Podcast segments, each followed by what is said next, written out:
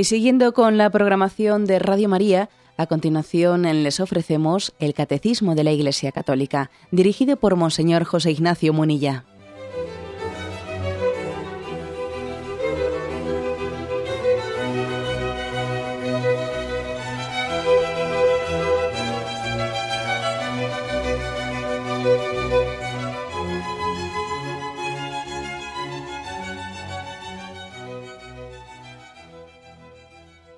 Cordial saludo a todos los oyentes de Radio María.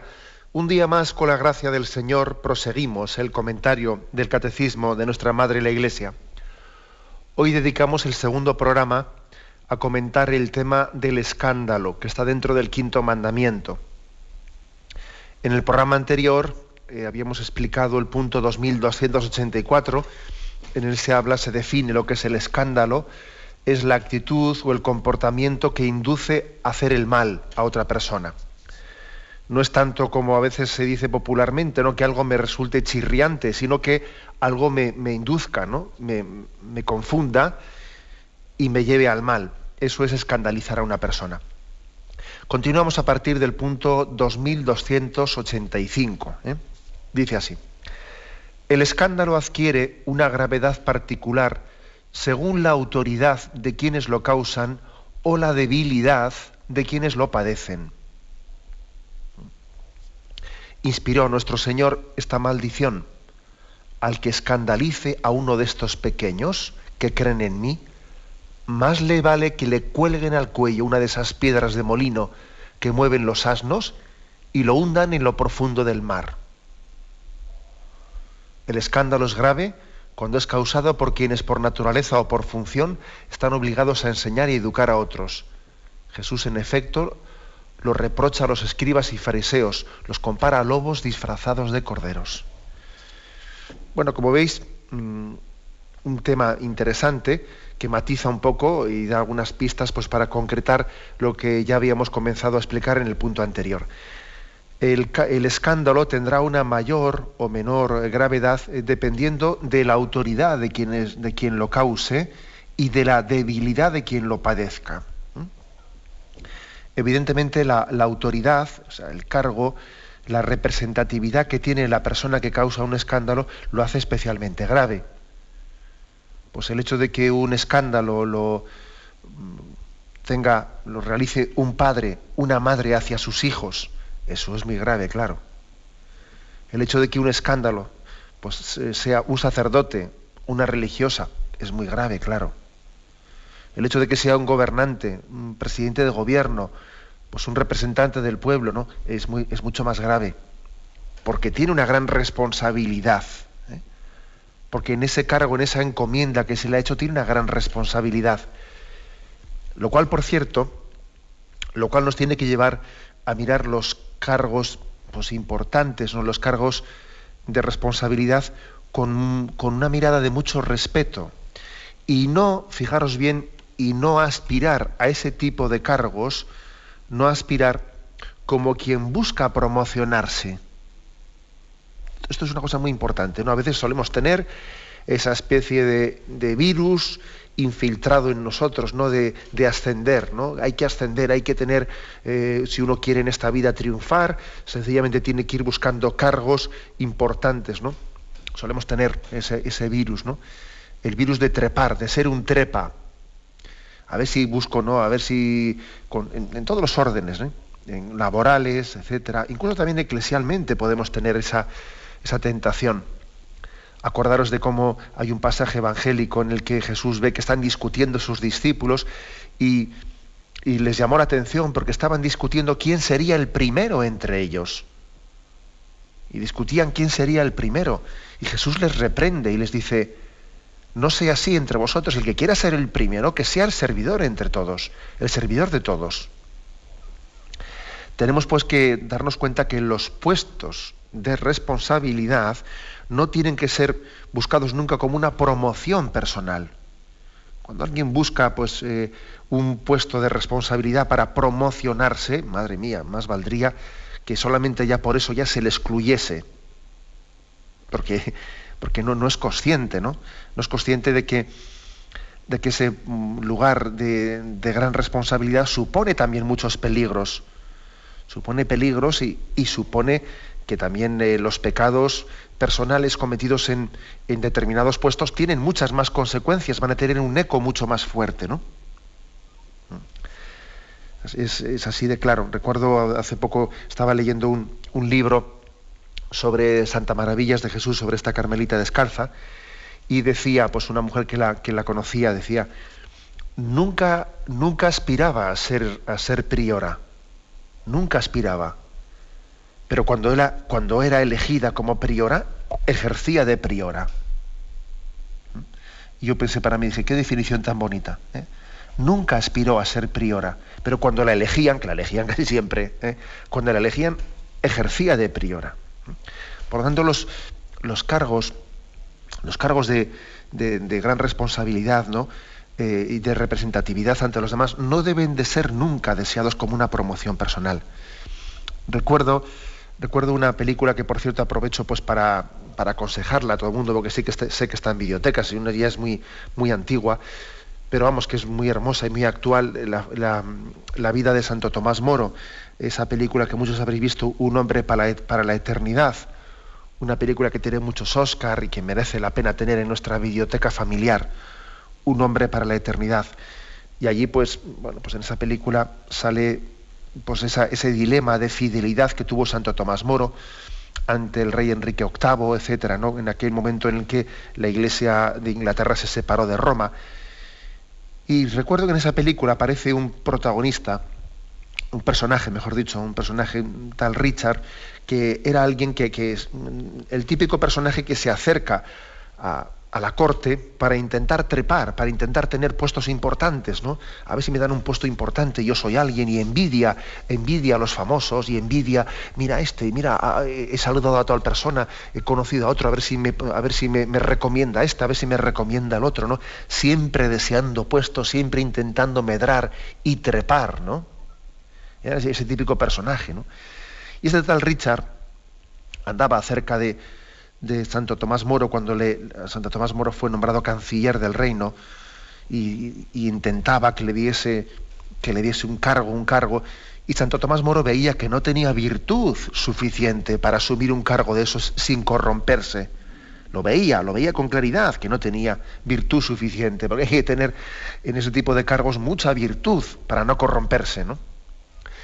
Y Santo Tomás Moro le decía, hazte maestro, mira, hay un puesto libre en la escuela, hazte maestro. Y al otro le parecía que eso de ser maestro, pues eso tenía poco, poco brillo, poco brillo, le parecía eso poca cosa, ¿sabes? ¿no? Hazte maestro y no. Y hay un momento en la película, un diálogo en el que en el que Richard le dice a Santo Tomás Moro, le dice, pero maestro, pero si fuese maestro, ¿quién iba a saber eso, no? O sea, es decir, eh, no me iba a lucir, ¿no? ¿Quién iba a saber eso? Y le dice Santo Tomás Moro, hombre, lo sabrían los niños, lo sabrían sus padres, lo sabría Dios, que no es un mal público. Y, esa respuesta, ¿no? Es una respuesta, yo creo que clave y fundamental en la vida, ¿no? No tenemos que aspirar eh, a puestos determinados para promocionarnos a la luz, a los ojos de los demás como si nuestro público fuesen los demás, ¿no? Como si buscásemos unos puestos para ser aplaudidos por nadie, ¿no? Nuestro público es Dios. Le responde eso, ¿no? Lo sabrá Dios si eres un buen maestro, que es un buen público Dios. Y ya te aplaudirá Dios, no hace falta que te aplaudan los demás, ¿no? Esta es la clave. Solamente así se puede ejercer bien la autoridad, ¿no? Sabiendo que tú respondes ante Dios de ella. Que, ya está. y, eso es suficiente, ¿no? Bueno, suficiente, si, eso, eso lo es todo, ¿no? Por lo tanto, ¿no? estoy insistiendo en esto para que caigamos en cuenta de que, de que tener determinadas responsabilidades en la vida, pues nos tiene que hacer todavía mucho más conscientes de la necesidad de conversión. Cuando el Señor nos da una tarea de responsabilidad, como por ejemplo ser padre o madre, o ser un profesor que tiene unos niños a su cuidado, o ser lo que sea, ¿no? un sacerdote, o, sea, cualquier tarea de responsabilidad, un, catequista, lo que sea, tenemos que orar mucho, porque esa tarea que nos ha sido encomendada la ejerzamos bien. Y hacer penitencia y caer en cuenta de que mis, mis obras, mis palabras, van a tener un gran eco, o sea, van a tener consecuencias, ¿no? Y pensar mucho, Señor, que lo que yo haga eh, pues no, le aparte a nadie de ti. caer en cuenta de esa responsabilidad. Eh, por lo tanto, el escándalo, dice, el escándalo todavía es más grave cuando alguien tiene una autoridad que se le ha sido delegada. Y en segundo lugar, dice también, el escándalo todavía es más grave cuando encima las personas a las que se, sobre las que se está ejerciendo ese mal son más débiles. Si son más débiles todavía el escándalo es más grave. ¿eh? También en esto tenemos que cambiar un poco nuestra mentalidad. ¿eh? Por ejemplo, a veces a nosotros nos parece que tenemos más responsabilidad cuando vamos a, vamos a hablar, o sí, cuando vamos a hablar delante de unas personas, delante de un auditorio que está muy bien formado, ¿no? Por ejemplo, si alguien va a dar un día una, una conferencia, pues delante de un auditorio que todos son ingenieros, ¿eh? pues yo qué sé, ¿no? Ingenieros, o y dice, jo, qué gran responsabilidad tengo, ¿no? De, de hablar a toda esta gente. Hombre, más que responsabilidad, lo que tienes es un poco miedo a hacer el ridículo. Porque más grave sería que cuando, que en vez de hablar en un auditorio tan formado, tan especializado, cuando tengas un auditorio que son más débiles y les puedes confundir más. ¿Eh? A veces tenemos más sentido, nos pesa más la responsabilidad cuando nos vamos a dirigir a personas que están muy formadas y entonces digo, como no lo haga muy bien, me van a juzgar a mí. No, mira, eso, eso es vanidad es vanidad, ¿no? Tienes miedo a, no dar la talla, a que algunos digan no lo has hecho tan bien. Tenemos mucha mayor responsabilidad cuando por el contrario vamos a hablar delante de unos niños o unas personas que no tienen ningún tipo de formación y por lo tanto lo que yo pueda decirles no tienen capacidad de criticarlo. Y si yo les malformo, pues esa malformación la, la, la van a asumir como buena. Entonces mi responsabilidad es mucho mayor.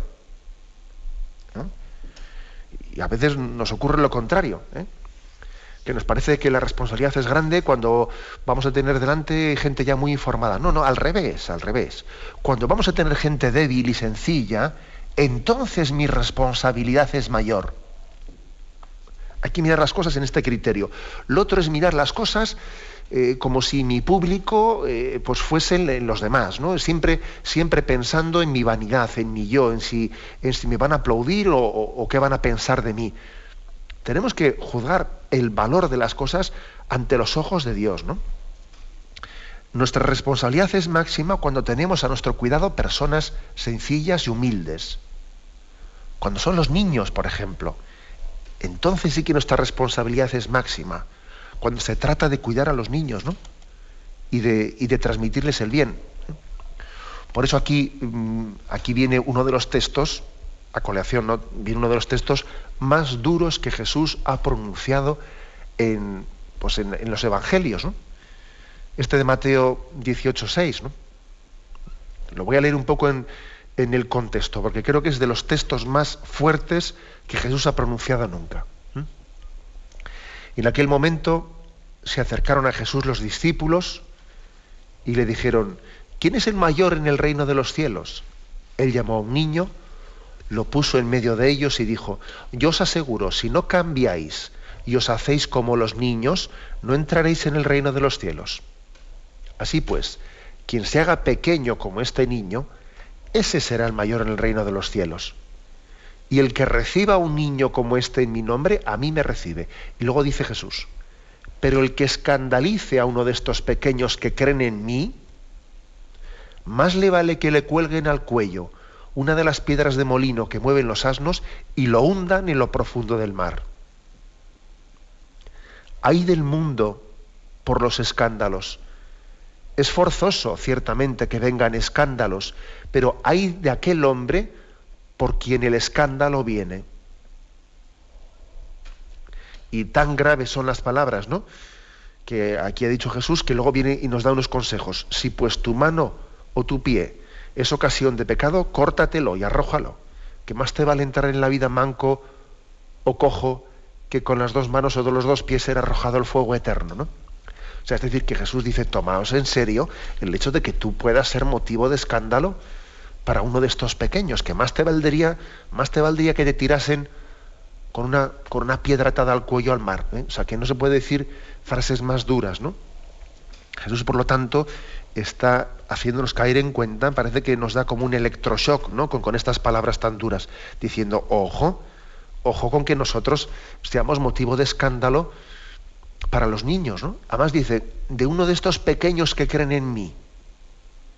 Es decir, que a veces arrancamos la fe de los niños, ¿no? Estos pequeños que creen en mí, dice él, ¿no? Los niños tienen esa religiosidad natural prácticamente, ¿no? Esa adhesión natural. Recientemente estaba yo leyendo algunas encuestas sobre la religiosidad de los niños y claro, ¿cuál es el resultado de las encuestas? Pues que los niños tienen una religiosidad natural pues grandísima, muy grande, pero que luego, según van creciendo, en su adolescencia, en su juventud en España, y fruto de esta sociedad que estamos creando tan materialista y tan egoísta, a los niños les arrancamos la fe y les arrancamos artificialmente la fe. Y eso es un escándalo, es un pecado muy grave de escándalo, ¿no? Por eso mm, Jesús dice al final de este texto, ¿no? De Mateo 18 que estamos comentando, guardaos de, menospreciar a uno de estos pequeños, porque yo os digo que sus ángeles en los cielos ven continuamente el rostro de mi Padre que está en los cielos. En resumen, ¿no? que los escándalos son más graves dependiendo de, nuestra responsabilidad. Si cuanto más autoridad tenemos, más grave es el escándalo. Y también, claro, dependen en gran medida de si la persona hacia la que estoy haciendo ese influjo negativo es más débil, como es el caso de los niños, ¿no? Que, pues que creo que, estamos en una, en una sociedad en la que estamos arrancando ¿no? la inocencia de los niños de, de una manera grave y artificial. Bien, tenemos un momento de reflexión y continuamos enseguida.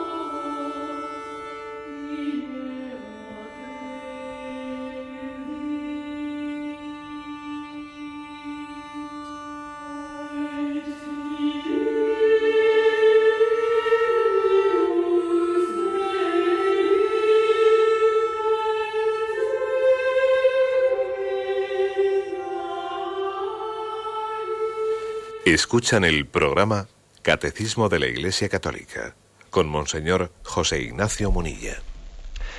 Estamos comentando el punto 2288, 85, eh, perdón, 2285. Eh, después de haber hablado un poco de cómo la gravedad del escándalo puede ser eh, especialmente grande cuando la persona que, lo está provocando tiene una autoridad encomendada o cuando quien la persona que lo padece pues tiene una debilidad especial, como es el caso de los niños. También el catecismo hace una referencia a, a estas palabras en las que Jesús reprochó a los escribas y a los fariseos, les reprochó su vida que resultaba eh, escandalosa. Escandalosa. Y fijaros que, sin embargo, los escribas y los fariseos se caracterizaban por guardar mucho las formas. ¿eh? Nosotros por escándalo a veces entendemos el que alguien pierda las formas, ¿no? Pues, por ejemplo, eh, que alguien sea muy escandaloso, que, por ejemplo, que vista escandalosamente, que no, o que hable de una manera irrespetuosa. ¿no? Solemos atribuir fácilmente la palabra escándalo a perder las formas. No, pero también, ojo, también la palabra escándalo hay que atribuirla a un sentido más profundo, ¿no? Al sentido más profundo que es el que Jesús refiere a los escribas y a los fariseos, que los compara a lobos disfrazados de corderos. Dice el texto de Mateo 7, que lo leo un poco en su contexto, ¿no? Entrad por la puerta estrecha, porque ancha es la entrada y espacioso el camino que lleva a la perdición, y son muchos los que entran por ella. Mas qué, qué estrecha la entrada y qué angosto el camino que lleva la vida, y qué pocos son los que entran. Guardaos de los falsos profetas, que vienen a vosotros con disfraces de ovejas, pero por dentro son lobos rapaces. O sea, es decir, guardan mucho las formas, ¿eh? guardan mucho las formas, los escriben los fariseos, pero por dentro están podridos. Entonces dice Jesús, por sus frutos los conoceréis. Y entonces esos escribas y fariseos guardan mucho las formas, pero no dan frutos, ¿no? Por eso no todo el que me dice Señor, Señor entrará en el reino de los cielos continúa, ¿no? Sino el que haga la voluntad de mi Padre. Muchos dirán aquel día, Señor, ¿no profetizamos en tu nombre? Y en tu nombre expulsamos demonios, y en tu nombre hicimos milagros. Y él dirá, no, mm, iros de aquí, que no os conozco. Es decir, ¿a qué se refiere aquí eh, Jesús en este punto? Ojo que, el escándalo no es únicamente en guardar las apariencias, guardar las formas, ¿no? sino que el escándalo es también no tener eh, el ejemplo de auténtica virtud que uno tiene que tener delante de los demás. Entonces, eh, eso quiere decir que estamos llamados, en la medida, sobre todo en la que el Señor nos da ciertas responsabilidades en la vida, estamos llamados, por ejemplo, unos hijos tienen derecho de ver en sus padres una mayor virtud, mayor virtud y unos fieles tienen derecho también de ver en su, sacerdote una virtud mayor. Y lo mismo también unos empleados en su, en su jefe, e, etcétera. Es decir, que no se trata únicamente de cuidar las, cuidar las apariencias, ¿no? Sino que tenemos la obligación de dar frutos de buenas obras. Frutos de buenas obras, ¿no? Que en el fondo es, eh, es el más santo, el más santo, el que o al revés, iba a decir que, igual lo he dicho mal, ¿eh? Iba a decir que es el más santo el que, al que se le debe de encomendar un puesto importante, pues igual sí, ¿verdad? Pero también al que se le ha encomendado ese puesto importante, él tiene la obligación de decir, esta es una llamada a mi conversión. Yo tengo que hacer más penitencia porque me han dado este puesto de responsabilidad. Tengo que hacer más oración porque me han dado este puesto de responsabilidad. El Señor me ha dado un hijo, esto sí que me lo tengo que tomar en serio, aquí a convertirse. Claro que es así, ¿no? Por ejemplo, el Señor te da un hijo. Esa es una llamada a tu conversión. Tú no te puedes permitir, si el Señor te ha dado, ser padre, ser madre, pues tú seguir siendo ¿eh? pues un vividor. No, te lo puedes permitir a convertirse. Es una llamada a la conversión. El Señor te ha, llamado una, te ha dado una responsabilidad, ¿no? Pues, pues claro, a esto se refiere aquí. ¿eh? No se trata pues de guardar las apariencias, ¿no? No, pensemos que escándalo es únicamente, eh, pues así, pues cogerme una, borrachera delante de un hijo. Pues claro que será eso un escándalo, ¿no? Claro que eso es un escándalo. Pero también es un escándalo no solo coger una borrachera delante del hijo. También es un escándalo el que mi hijo vea día a día que, el padre pues es un, un egoísta y que únicamente piensa en sí mismo. Eso también es un escándalo. ¿eh? Y que el padre no es humilde y que pues, no es sacrificado y que, y que no ama a Dios, que tiene una religiosidad superficial, eso también es un escándalo. O sea que, fijaros aquí que, que, se nos está como purificando el concepto de escándalo y diciendo, ojo, no te piensas tú que aquí escándalos son cosas raras que de vez en cuando hace alguien por ahí, ¿no? Que claro que eso es escándalo, ¿no? Claro que eso es un escándalo grande, pero, pero, mm, pero por supuesto que también la no conversión, la no conversión personal, el no ser humilde, el no tener conciencia de que eso, eso, en sí mismo es un escándalo. Por eso me parece que una de las ayudas más importantes, ¿no? que podemos, o sea, una de las actitudes más importantes para no caer en pecados de escándalo es que nos presentemos ante, ante las personas ¿no? que nos han sido encomendadas, ante los hijos, ante los fieles, nos presentemos como alguien que está en camino de conversión. Hijo, yo también voy a confesarme. ¿Me acompañas a confesarme que yo también soy pecador y tengo que pedir perdón? Es así. El que aquel al que se le ha encomendado una tarea importante, él tiene que ser el primero que dé testimonio de que él también está en camino de conversión. Un paso más, ¿eh? un paso más para concluir este punto 2285. Aquí también se cita, en cuanto al tema de los escándalos, se cita eh, 1 Corintios 8, versículos 10 y 13. Y es un tema interesante, ¿eh? es un tema interesante que, aunque sea brevemente, lo, lo, comento antes de pasar al punto siguiente. Es un tema un poco, digamos, eh, particular. El tema particular mm, se refiere, 1 Corintios 8, 10, 13, se refiere a que, al caso que se dio en Corinto, Corinto era una ciudad en la que eh, tenían lugar en los templos paganos eh, se ofrecían a los ídolos, a los falsos dioses, se ofrecían sacrificios de animales, ¿no?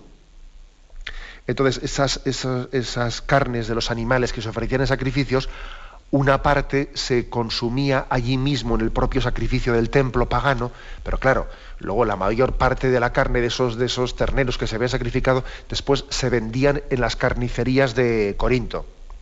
Entonces, entre los cristianos surgió el siguiente debate el debate de decir, bueno, nosotros eh, podemos comprar en la carnicería la carne esa de los animales que han sido ofrecidos eh, en, en, sacrificio a los, a los, falsos dioses, a los ídolos.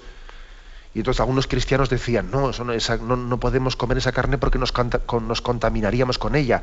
Ha sido una carne ofrecida a los falsos dioses, ¿no? Otros cristianos decían, pero qué tontería, ¿no? Al fin y al cabo, eh, esos ídolos falsos a los que se les ha ofrecido sacrificios no son nada, son un poco de, de, son una madera, son una piedra preciosa, pero esos ídolos no tienen, o sea, son hechura de manos humanas, ¿no? No son nada, ¿no? Con lo cual, la carne que se ha ofrecido a esos dioses, si luego se, se vende, se vende en una carnicería, no hay ningún problema en consumirla, porque yo como no creo en nada de ese falso sacrificio que ha hecho, no tengo ningún problema en sentirme contaminado por nada, ¿no? y existía esa, eh, esa especie de, de, debate entre los cristianos. ¿Cómo se resuelve? Pues bueno, pues San Pablo lo resuelve diciendo, evidentemente es verdad que, que, esa, mm, que esa, carne que han ofrecido allí en el, en el templo los falsos dioses, pues no tiene ningún problema un cristiano en consumirla, porque al fin y al cabo él sabe que, que solamente hay un Dios y, y nada más, ¿no? Y esa carne a él no le va a contaminar. Y no es lo que entra por la boca lo que hace impuro al hombre, sino, sino lo, que, lo que sale del corazón es lo que hace impuro al hombre, ¿no? Eso es así. Pero también añade, añade San Pablo, pero también hay que tener en cuenta, dice, el hacer las cosas no solo por lo que son en sí mismas, sino intentando no escandalizar a otras personas. ¿eh? Entonces San Pablo da el siguiente consejo, ¿no? Es decir, eh, yo, aun sabiendo que eso es así, no voy a comer esa carne delante de, de otras personas que piensen que yo les voy a escandalizar, porque ellos piensan, aunque estén equivocados, piensan que yo comiendo esa carne me voy a hacer cómplice de ese sacrificio a los, a los dioses, ¿no? Es decir, aquí también San Pablo introduce un, un concepto que es, que es un poco de, de, delicadeza. Aunque una cosa en sí, ¿eh? aunque una cosa en sí no sea mala, hay que pensar también si puedo hacer yo daño a alguien o le puedo apartar de Dios o le puedo escandalizar eh, porque esa persona es débil y no la va a interpretar bien. lo que dice el refranero castellano, de que en este mundo no solo hay que ser bueno, sino también hay que parecerlo. Y eso también hay que tenerlo en cuenta. Pues a veces hay que tener ciertos cuidados en la vida, pues ciertas delicadezas, pues para no llevar a ciertas personas a pensar mal o, apartarse bien. Bueno, pues algún ejemplo concreto. Pues claro que podemos tenerlo. Pues yo qué sé, pues por ejemplo en la... Pongo un ejemplo, en la vida de un sacerdote. ¿eh?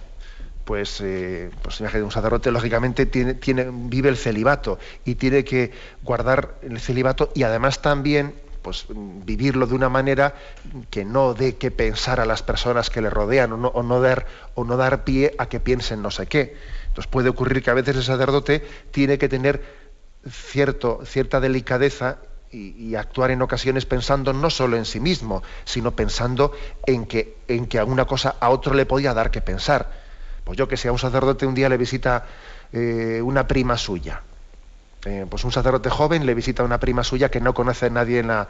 Y, dice uno, y dice este, bueno, si se queda esta chica, si se queda mi prima a, dormir conmigo esta noche, pues alguno se va a pensar que ha venido yo que sé qué, ¿no? Y entonces igual por delicadeza, por delicadeza el sacerdote igual llama a una catequista y le dice, oye, eh, ¿Te importaría que vaya, que venir una prima mía a dormir contigo a tu casa esta noche? Pues sí, o sea, a veces también en esta vida hay que proceder con la delicadeza de ayudar a los demás también a no pensar mal, por ejemplo. ¿eh? O sea, a esto se refiere San Pablo en este, en este episodio de 1 Corintios 8. ¿eh?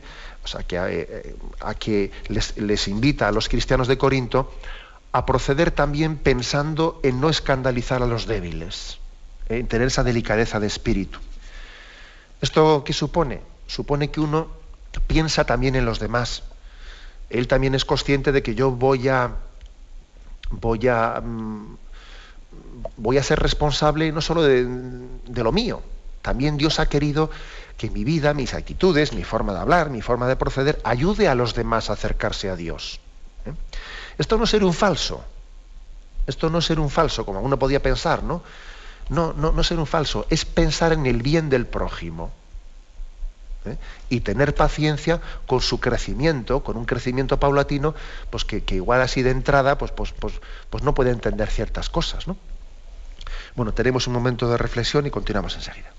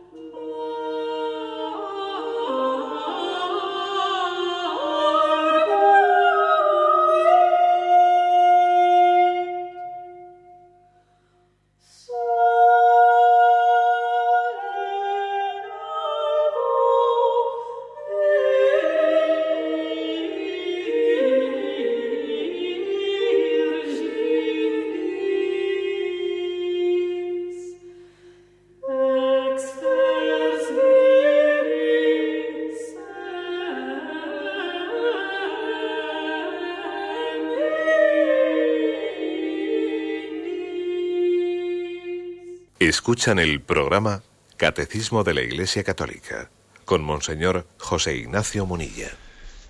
Estamos comentando en esta edición del Catecismo el tema del escándalo. Hemos dedicado dos programas, con este concluimos, es el segundo programa que dedicamos al escándalo. Ya hemos puesto las bases, las bases principales de esta explicación y por ello ya el punto 2286 y 87 ya los vamos a explicar un poco más, digamos, mm, con más sencillez, porque ya están un poco previamente introducidos. dice este punto 2286. El escándalo puede ser provocado por la ley o por las instituciones, por la moda o por la opinión.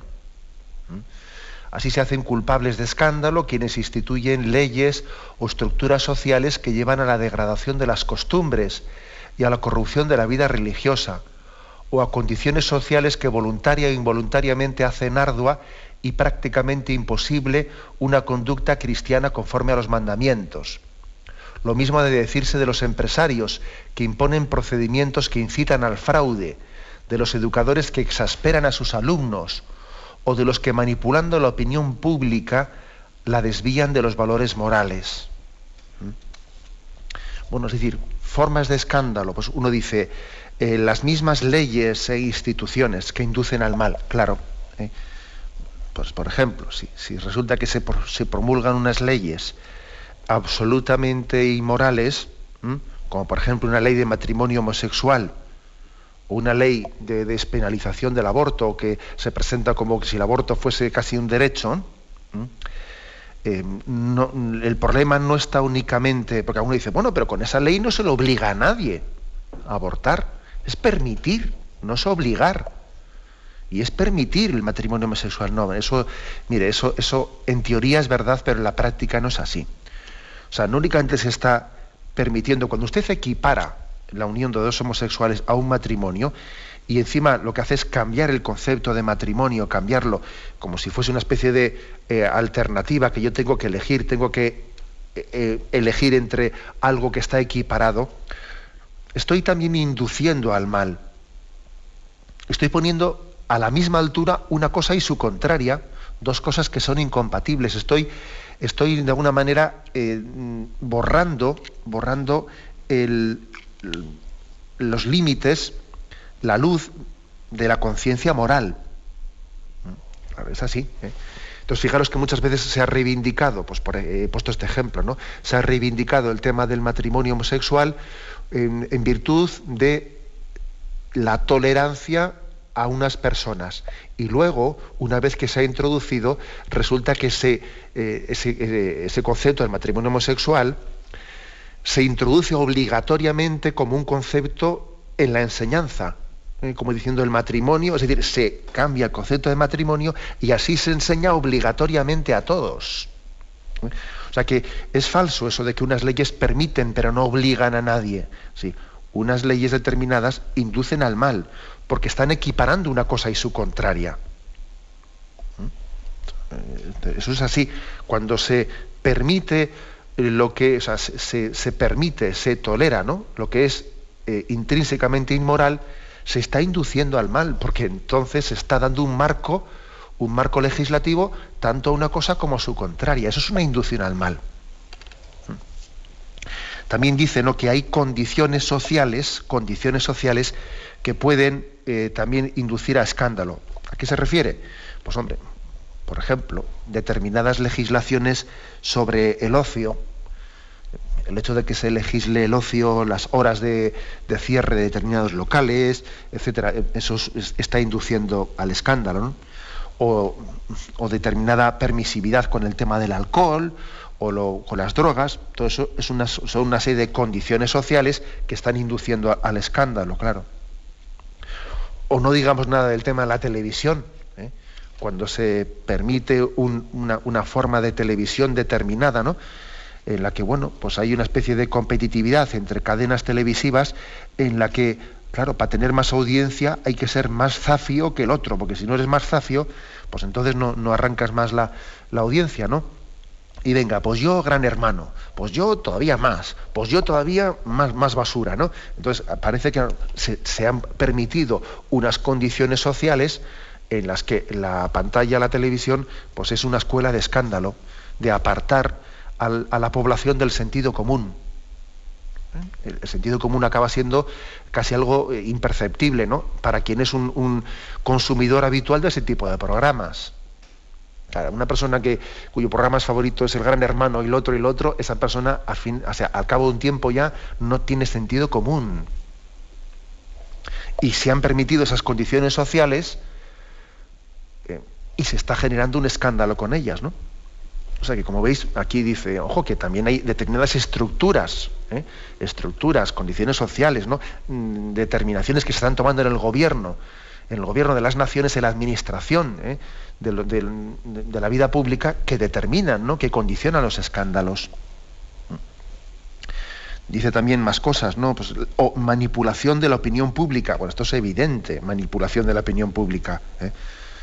Pues es que cada vez vemos con más claridad que cuando tú quieres manipular la opinión, pública, pues bueno, pues puedes hacerlo de muchas formas, con imágenes, eh, con imágenes determinadas que, que, acaban haciendo simpático a uno y antipático a otro. Hay que ver los periódicos cuando quieren ensalzar a alguien o defenestrar a otro, como poner una, una, foto ridiculizante u otra la otra. Bueno, si es que, si es que se.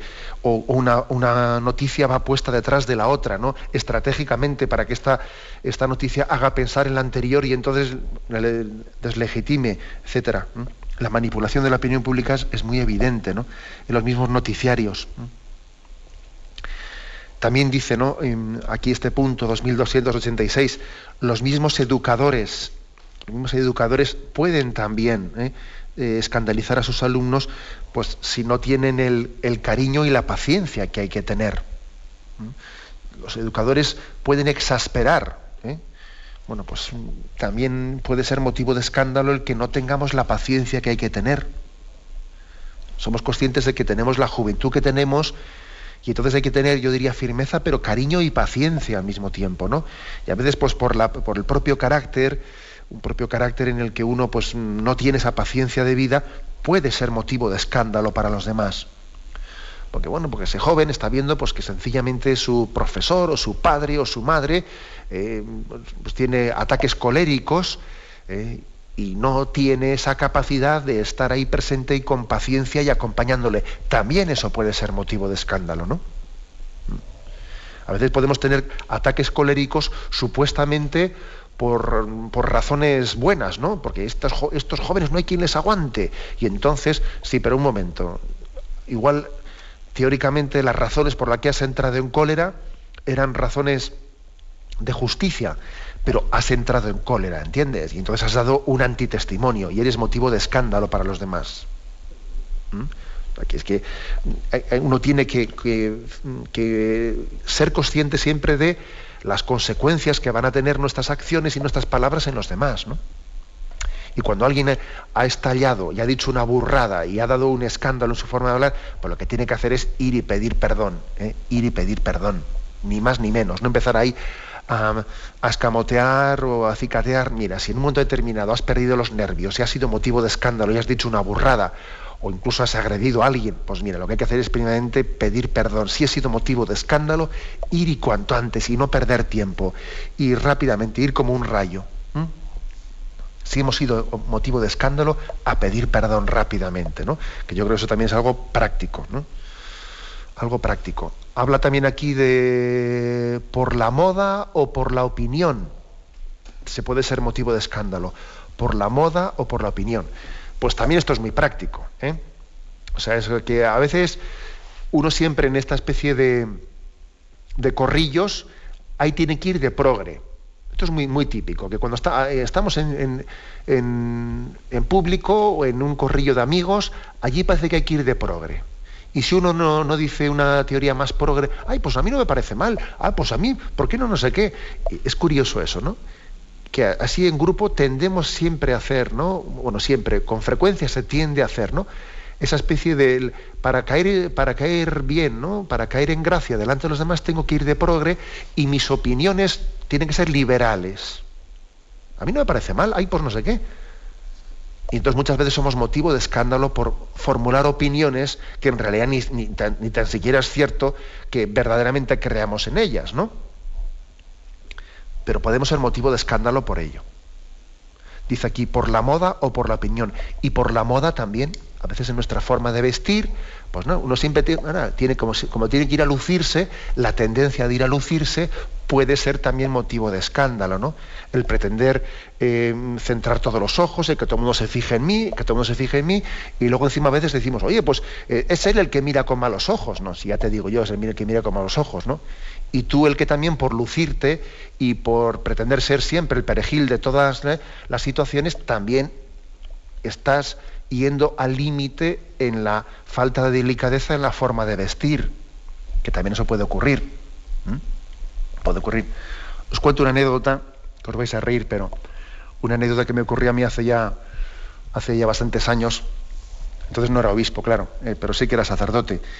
Y, me acuerdo que ocurrió esto pues, en, un metro, en un metro en verano, en Madrid. Y me acuerdo que era agosto, que había muy poca gente, muy poca gente en el metro y entra una, chiquita joven vestida, además iba con patines, iba con patines, se ve que tendría clases particulares, que se había quedado yo que sé con asignaturas pendientes, y entra con patines y con una minifalda, vamos, una minifalda, pero cortísima, roja, y dice, esta, esta dice, parece la del anuncio del Martini de televisión, ¿no? Y entra allí, y bueno, pues el espectáculo del metro, claro, había poca gente, y había una cuadrilla de obreros, una cuadrilla de obreros, en cuanto la vieron, pues empezaron ya a hacer chistes con ella, a ir detrás de ella, y claro, la pobre apurada, cuando vieron que los obreros iban detrás suyo, la pobre iba escapándose, escapándose, iba corriendo por el metro, y claro, como vio que estaba yo sentado en un, en un lado de metro, vio un sacerdote, y ella apurada, y no sabía ya a dónde escaparse, y se sentó al lado mío, para que los obreros no se atreviesen ya a acercarse, ¿no? Y los obreros ya vieron un sacerdote y ya no se atrevieron se quedaron cortados, ¿no?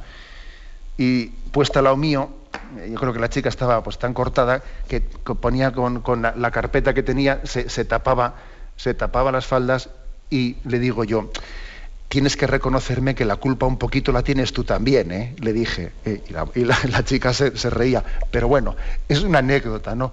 Una anécdota que es verdad que también podemos ser motivo de escándalo, pues en, la medida en que por nuestra forma de hacer las cosas delante de los demás, eh, o por pretender ser protagonistas o sencillamente ir a lucirnos, no pensemos, no pensemos en qué es lo que mi actitud o mi forma de proceder puede estar provocando en los demás.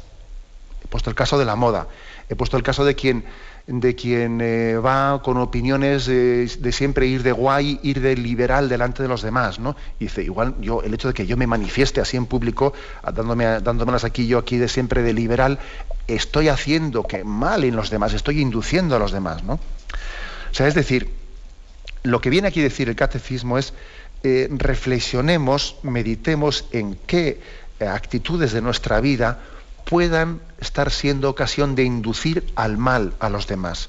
Somos corresponsables también del bien moral de nuestros hermanos. Bien, tenemos el tiempo cumplido, lo dejamos aquí y damos paso a la intervención de los oyentes. ¿eh? Podéis llamar al teléfono 917 107 700. 917 107 700.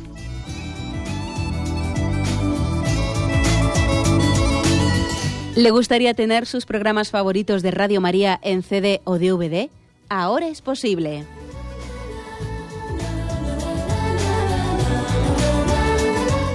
Le sugerimos que primero se informe en qué formato de audio lo puede escuchar en su equipo, DVD o CD, teniendo en cuenta que no todos los lectores de CD pueden reproducir el formato digital MP3 en el que enviamos nuestros programas. Y luego, si quiere en su casa esos programas que tanto le gustan, solo tiene que escribir una carta a Radio María, Paseo Lanceros 2, primera planta 28024, Madrid indicando si lo quiere en CD o DVD y cuántos programas. También le rogamos que escriba su nombre, dirección y no se olvide de facilitarnos un teléfono de contacto para cualquier duda que nos surja.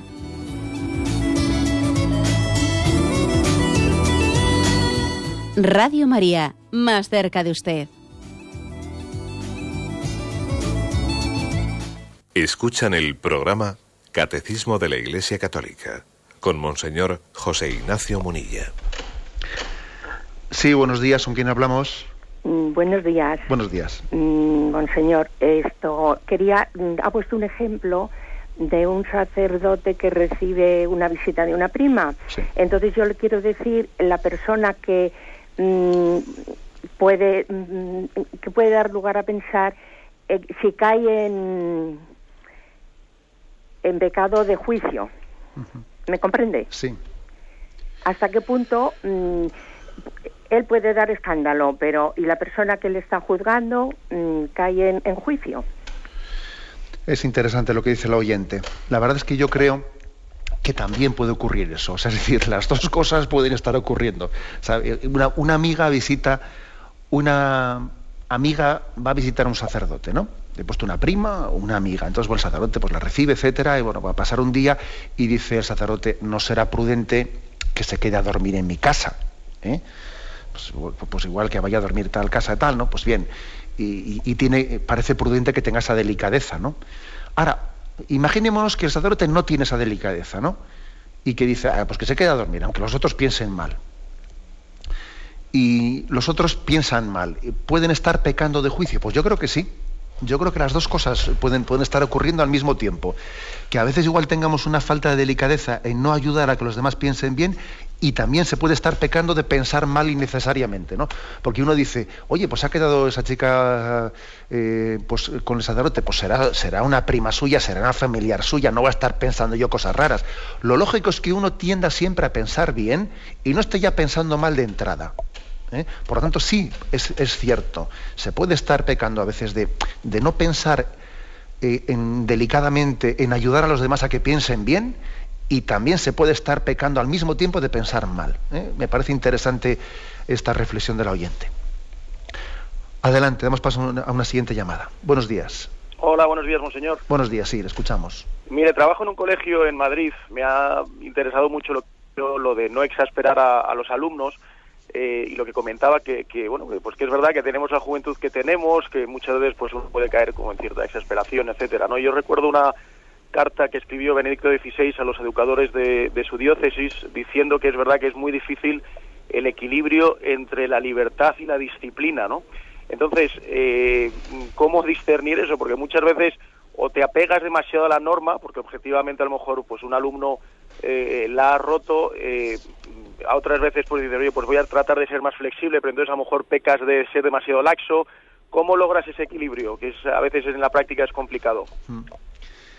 Pues la verdad es que la pregunta pues es muy profunda como para responderla fácilmente, ¿no? Pero para mí hay un criterio que es muy importante y es que eh, la disciplina y, y, también yo diría las palabras de exigencia que transmitamos a los alumnos tenemos que tener la capacidad de transmitirlas siempre con cariño, con cariño. Es decir, cuando, cuando tenemos una dificultad de transmitir eh, normas de exigencia o criterios de exigencia y nos tenemos que amargar, ¿no? Amargar y tensar y tensar y, pues para transmitirlos vamos mal, ¿eh? vamos mal. tenemos que hacer conjugable eh, las palabras de exigencia con un testimonio muy palpable, porque además nuestros jóvenes son muy sensibles hoy en día hacia el mundo afectivo, hacia el mundo afectivo, tenemos que conjugar esto con la capacidad de decir las cosas con cariño, con sentido del humor, ¿eh? con sentido del humor que es muy importante, incluso mantener el sentido del humor cuando un joven hay que decirle, mira, eh, nos estamos desmadrando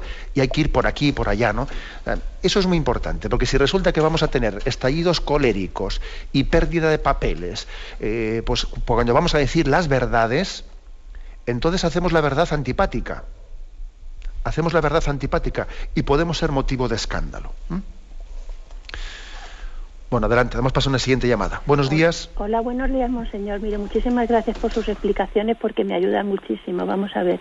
Mi comentario es referente al comportamiento con mis hijos, que hoy lo ha referido usted con los niños y tal. Bueno, ya son mayorcicos. Entonces, bueno, yo pues eh, siempre he tenido la, la religión como mi, mi, base principal en mi vida y entonces pues a lo mejor he sido un poco mm, exagerada y he estado siempre obsesionada en lo referente a la educación de mis hijos, pues con el cumplimiento de sus preceptos, sus normas, ¿verdad? Pues eso, las misas, el ayuno eucarístico a rajatabla. Eh, yo en mi casa siempre he vivido la vigilia, no solo en cuaresma, sino todos los viernes del año y aún lo sigo manteniendo. Y claro, pues que te venga un niño diciendo, mamá, un bocadillo de jamón y tal, hijo, qué viernes tal, bueno, ¿me entiende? No, no sé si he sido un poquito exagerada y lo sigo siendo, lo que pasa es que ahora ya, claro, son 18 años y ya es distinto. Entonces, mm, uno de ellos parece que se aleja un poquito de la iglesia y yo en cierta manera me siento culpable y digo, ¿habré sido yo, eh, habré pecado de escándalo por mi comportamiento tan exagerado con ellos? porque no sé si lo he hecho bien o lo he hecho mal. Yo es que no sé, soy así. ¿Usted qué piensa, padre? Yo creo, yo creo que el ser muy fiel, incluso también pues en las normas eh, pues más sencillas como las del ayuno eucarístico, etcétera, seguro que ese no ha sido el motivo por el que eh, pues un hijo igual eh, se aparte un poco de la práctica religiosa.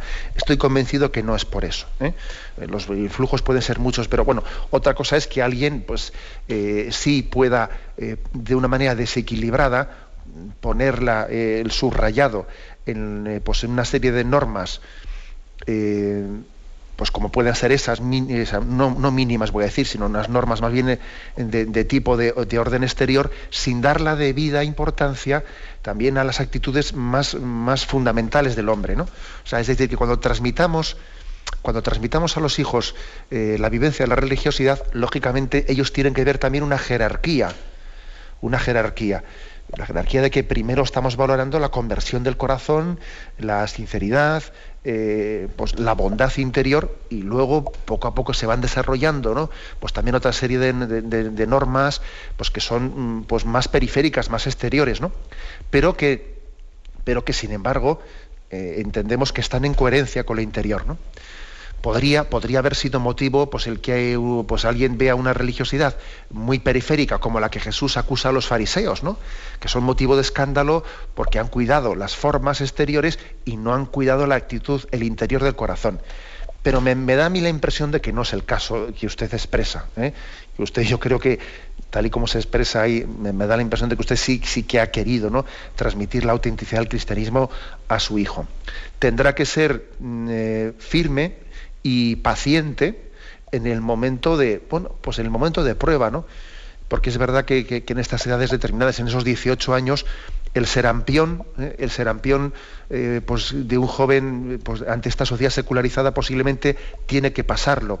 Pero es verdad que ese serampión a usted le va a encontrar muy cercana, le va a encontrar cerca de él. El hecho de que usted a los 18 años se tenga que acompañarles de otra manera, no quiere decir que ya su función materna de madre de la fe de su hijo, madre de la fe de su hijo, ya sea innecesaria. ¿eh? Esté cerca de él en este, este momento de serampión, que va a ver usted como su presencia materna, pues va a ser providencial. ¿eh? Tenga plena confianza en ello. ¿eh? Me despido con la bendición de Dios Todopoderoso, Padre, Hijo y Espíritu Santo. Alabado sea Jesucristo.